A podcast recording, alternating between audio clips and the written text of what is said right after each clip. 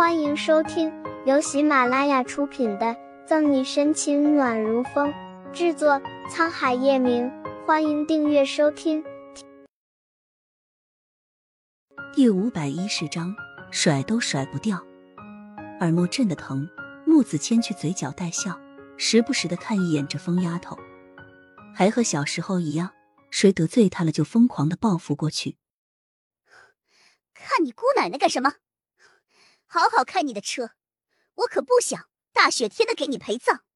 顾春寒嫌弃的瞪着穆子谦，在沈西被诬陷为岳雨琪杀人凶手的那个案子中，顾春寒是对穆子谦挺有意思的，还一度去追。可是，在吃了几次闭门羹后，顾春寒索性想通了：天底下男人都一个德行，没必要为了谁压低自己的身份。于是，最后他便放弃了。一心一意做叶晨玉的眼线，帮他和沈西和好。谁料他放弃了，穆子谦却像狗皮膏药似的粘上来了，甩都甩不掉。玩了会儿，许是累了，加上车里开着空调，暖暖的。没一会儿，顾春寒就感觉到困意，迷迷糊糊的闭上了眼。扭头见顾春寒睡了，穆子谦把音乐关上，缓缓的向目的地开着。这么多年过去。不知道这丫头到了那里后还会不会记起他？木子谦忐忑，顾春寒却做一个了很长很长的梦。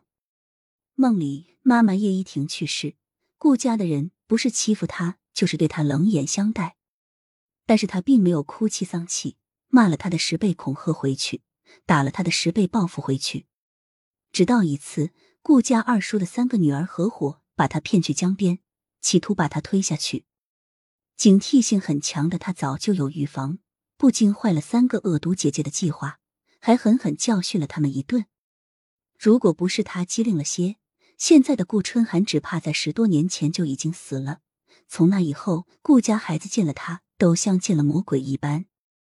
也是那次听说了的叶老太太，就把他带回了叶家，并且送去学校。梦境一转，他在梦里看见了小时候的李思杰。和记忆中的一样，李四杰还是那样的温柔，善意提醒他走错了教室。呜呜呜！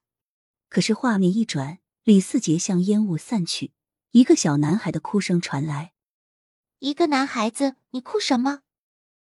顾春寒双手叉腰站在男孩面前。我我，他们嫌我胖，都欺负我。呜呜！像一坨肉蹲在地上的小男孩怯生生的抬起头。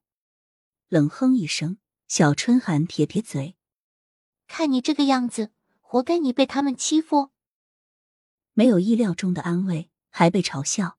小男孩哭得更大声：“娃娃，你们都是坏人，我不理你们了！”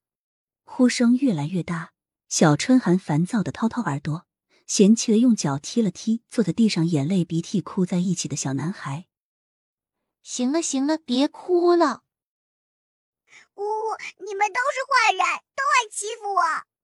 小男孩却像是哭起劲了，哭声不仅没有停，还越发的大。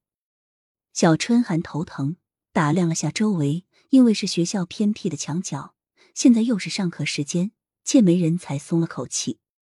别哭了！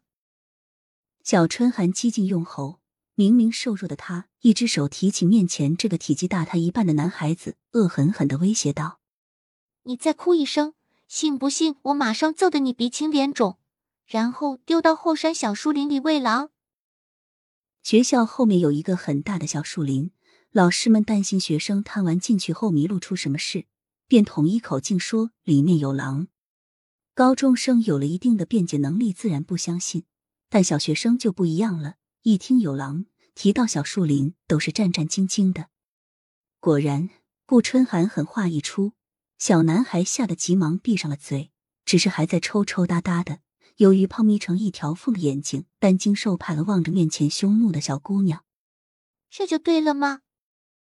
耳边终于清静了，小春寒丢下小男孩，拍拍手：“行了，既然不哭了，那我先走了。”他还要去找李四杰，没时间在这活一个爱哭鬼玩。小春寒一走，被打不说。还被吓得不轻的小男孩一阵委屈开始低声抽泣但不敢让前面的人听见。本集结束了不要走开精彩马上回来。